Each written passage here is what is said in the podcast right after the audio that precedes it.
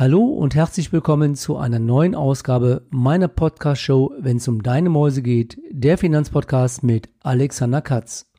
Heute am 22.12.2020 nehme ich die letzte Episode vor Weihnachten auf. Diese trägt den Titel Was ändert sich jetzt für Immobilienbesitzer im Jahre 2021? Ich möchte dir einen kompakten Überblick geben, welche wichtigsten Dinge sich ändern und was du hier gegebenenfalls für dich beachten solltest, ob du eine Immobilie im Bestand hast oder ob du eine Immobilie kaufen oder bauen möchtest.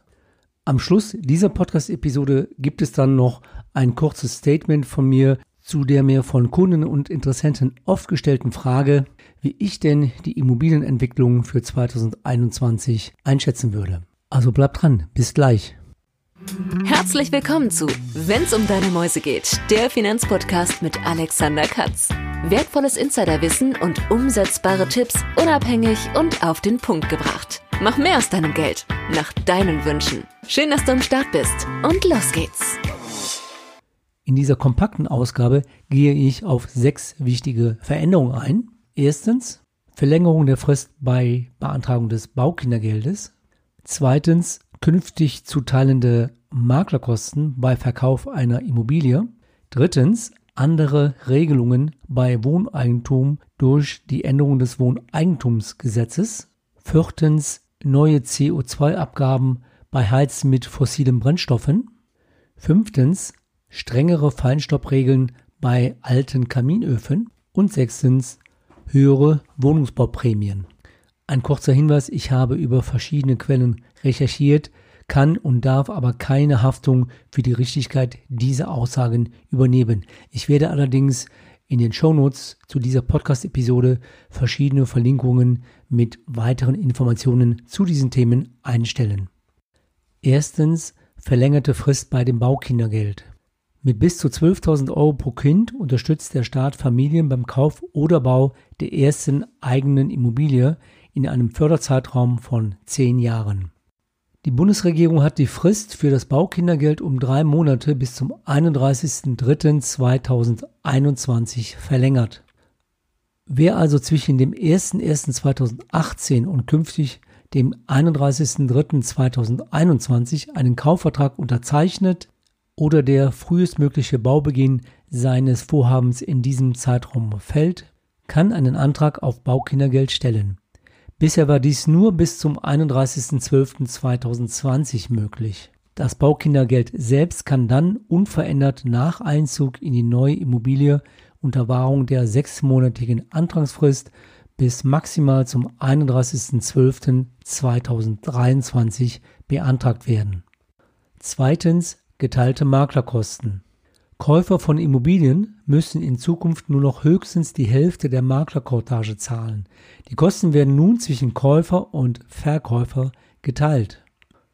Dieses Gesetz tritt bereits am 23. Dezember diesen Jahres in Kraft. Bisher war es in der Praxis so, dass oft der Käufer die komplette Maklerprovision übernommen hat, die je nach Bestimmungen des einzelnen Bundeslandes inklusive der Mehrwertsteuer bis zu 7,14 Prozent des Kaufpreises betragen konnte. Die Kosten werden nun zwischen Käufer und Verkäufer geteilt. Weniger Maklerkosten entlasten insbesondere Immobilienkäufer vor allem in Städten, wo Häuser und Eigentumswohnungen im Verhältnis sehr teuer sind. Damit das neue Gesetz nicht umgangen wird, gibt es gleichzeitig neue Regelungen für Maklerverträge. So muss zum Beispiel der Käufer seinen Anteil erst dann überweisen, wenn der Verkäufer seine Zahlung der Maklerprovision nachgewiesen hat. Neu ist auch, dass für Maklerverträge über Häuser und Eigentumswohnungen künftig die Schriftform vorgeschrieben ist, eben um Unklarheiten, die es früher gegeben hat, hierdurch vermeiden zu können.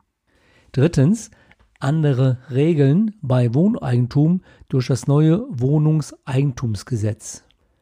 Das neue Wohnungseigentumsgesetz vereinfacht die Beschlussfassung über bauliche Veränderungen bei Wohnanlagen und Eigentumswohnungen.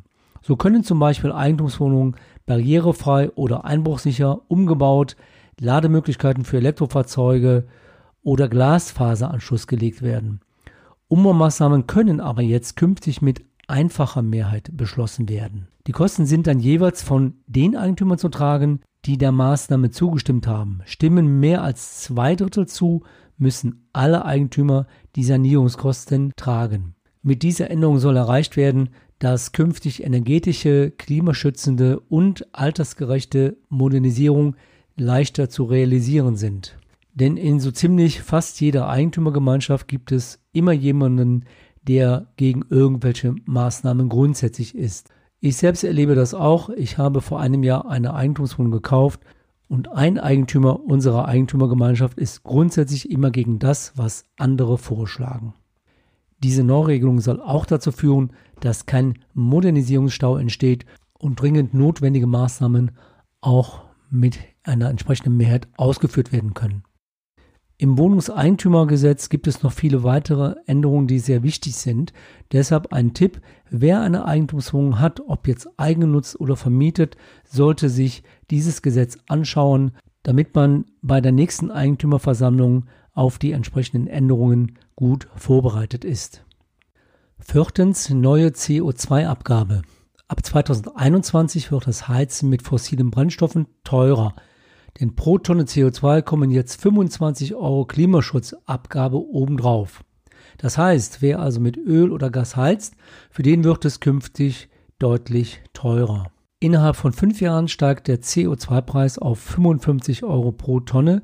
Bis 2025 summieren sich die Mehrkosten durch die neue Abgabe für beispielsweise einen 150 Quadratmeter Haushalt mit Ölheizung auf circa 1200 Euro. Diese Aussage hatte die Verbraucherzentrale getroffen bzw. diese Berechnung vorgenommen. Fünftens strengere Feinstaubregeln bei alten Kaminöfen. Die Bundesemissionsschutzverordnung schreibt ab 2021 strengere Feinstaubregeln vor. Das heißt, dass ab 1. Januar 2021 vor 1995 eingebaute Kaminöfen nur noch betrieben werden dürfen, wenn sie mit einem Feinstaubfilter nachgerüstet wurden. Öfen, die zwischen dem 1. Januar 1995 und 21. März 2010 eingebaut wurden, müssen bis Ende 2024 nachgerüstet oder ausgetauscht werden.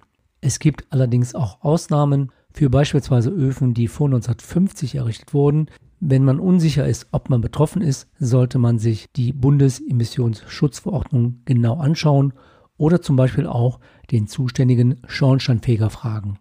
Sechstens, mehr Wohnungsbauprämie. Wohnungsbauberechtigte erhalten ab 2021 maximal 70 Euro für 700 Euro angespartes Eigenkapital. Die bisher geltende maximale Prämie betrug 45,06 Euro bei einer maximal geförderten Sparleistung von jährlich 512 Euro. Auch die Einkommensgrenzen steigen. Für Alleinstehende von bislang 25.600 Euro zu versteuerndem Jahreseinkommen auf 35.000 Euro. Für Verheiratete von 51.200 Euro auf 70.000 Euro. Wichtig ist noch zu wissen, dass die Wohnungsbauprämie dann ausgezahlt wird, sobald das im Bausparvertrag angesammelte Geld auch wohnwirtschaftlich verwendet wird. Hier gibt es bestimmte festgelegte Definitionen, was wohnwirtschaftliche Verwendung bedeutet. Es gibt zwei Ausnahmen. Die erste, wer über einen Bausparvertrag verfügt, der vor 2009 abgeschlossen wurde, kann das Bausparguthaben sowie die Wohnungsbauprämie flexibel nutzen. Und zweitens, wer einen Bausparvertrag vor dem Erreichen des 25. Lebensjahr abgeschlossen hat, kann nach dessen Zuteilung oder spätestens nach sieben Jahren frei über das gesamte Guthaben sowie die Wohnungsbauprämie verfügen. Wer mich kennt, der weiß, dass ich gegenüber Bausparverträgen grundsätzlich etwas kritischer eingestellt bin. Deshalb sollte geprüft werden, ob der eigentliche Bauspartarif auch mit den Bauspar- und Darlehensbedingungen sinnvoll ist denn unterm Strich soll ja dieser Bausparvertrag oder dieses Bausparmodell einen Mehrwert bringen. Das waren zunächst die wichtigsten sechs Punkte. Was ändert sich für Immobilienbesitzer für das Jahr 2021? Entweder wenn du bereits eine Immobilie besitzt oder die Anschaffung bzw. den Bau einer Immobilie planst. Wie am Anfang schon erwähnt, werde ich hier weitere Informationen über entsprechende Verlinkungen in den Show Notes zu dieser Podcast-Episode einstellen. Die findest du in deiner Podcast-App. Am Schluss dieser Podcast-Episode möchte ich ein kurzes Statement abgeben zu der Frage, die mir immer wieder von Kunden und Interessenten gestellt wird, wie ich denn die Immobilienentwicklung im Jahr 2021 sehen würde. Mein Statement hierzu findest du im Grunde genommen auf meiner Homepage und zwar auf der Seite Baufinanzierungen unter dem Untermenü Leistungen. Denn ich habe hier einige Fragen gestellt zum Thema Immobilieninvestition, die zum Nachdenken und auch zu einer Diskussion anregen sollen. Diese gehe ich ganz kurz hier in dem Podcast durch. Geht der rasante Preisanstieg weiter oder wird es regionale Preisentwicklungen nach unten geben? Ich glaube, dass es Unterschiede hier geben wird, dass es wiederum abhängig von der Region, ob diese Region ländlich ist, sich in Städten befindet. Insofern kann man diese Frage sicherlich pauschal nicht beantworten. Wird es ein stärkeres Preisgefälle durch die Nutzungsart der Immobilie geben? Das kann ich mir gut vorstellen, denn es gibt ja nun mal Immobilien zur Eigennutzung, wo emotional entschieden wird und es gibt Immobilien als Kapitalanlageimmobilien, wo letztlich die Rendite entscheidend ist und das wird ein ausschlaggebender Punkt letztlich dann sein. Und Immobilien, die gewerblich genutzt werden, die werden sicherlich stärker betroffen sein. Dies ist natürlich auch davon abhängig, ja, wie lange geht noch der Lockdown, welche Branchen welche Geschäfte sind hiervon weiterhin betroffen? Ändern die Freizeit- und Kontaktbeschränkungen die Anforderungen für eine in Frage kommende Immobilie? Ich glaube schon, dass das einen immer höheren Stellenwert einnehmen wird, denn es sieht im Moment überhaupt nicht danach aus, dass sich an den Freizeiteinschränkungen und Kontaktbeschränkungen etwas positiv bewegen wird. Das heißt, dass der Eigentümer oder der Käufer ein Interesse daran hat, vielleicht ein etwas größeres Grundstück zu haben, was sich näher in der Natur befindet, wo er eine Sauna im Keller einbauen kann, wo er einen Freizeitbereich hat, weil er die Dinge halt im Moment und vielleicht ja auch in den nächsten Monaten anderweitig oder in anderer Einrichtungen nicht nutzen kann. Die Frage ist natürlich, wie hoch ist dann der Mehrpreis und kann man sich das dann noch leisten? Diese Frage muss man sich dann natürlich auch stellen. Wird die zu erwartende steigende Homeoffice-Tätigkeit den Kauf von Immobilien ankurbeln? Grundsätzlich würde ich hier sagen ja, wenn die finanziellen Rahmenbedingungen hierzu überhaupt möglich sind oder gegeben sind. Denn ich benötige dann ja einen zusätzlichen Raum, ein zusätzliches Zimmer und damit brauche ich womöglich eine größere Wohnfläche, und das spiegelt sich dann in dem Preis wieder. Also zum einen, dass du überhaupt eine große Immobilie brauchst und dass der Markt natürlich dann womöglich wieder ansteigt, weil die Nachfrage groß ist, aber das Angebot eher kleiner ist. Werden die Nachfrage nach Immobilien in ländliche Regionen stärker von der Corona-Krise profitieren? Auch das kann ich mir dann zum Beispiel vorstellen, wenn die stärkere Homeoffice-Tätigkeiten der Arbeitgeber dazu führt, dass ich den größten Teil meiner beruflichen Tätigkeit für meinen Arbeitgeber von zu Hause aus abwickeln kann oder gegebenenfalls nur noch eine Woche im Monat zu meinem Arbeitgeber hinfahren muss. Und damit bin ich auch bereit, eventuell weitere Anfahrtswege in Kauf zu nehmen. Fazit zu diesen gestellten und auch von meiner Seite beantworteten Fragen zum Thema Immobilienentwicklung in 2021. Es kann keine pauschale Aussage geben.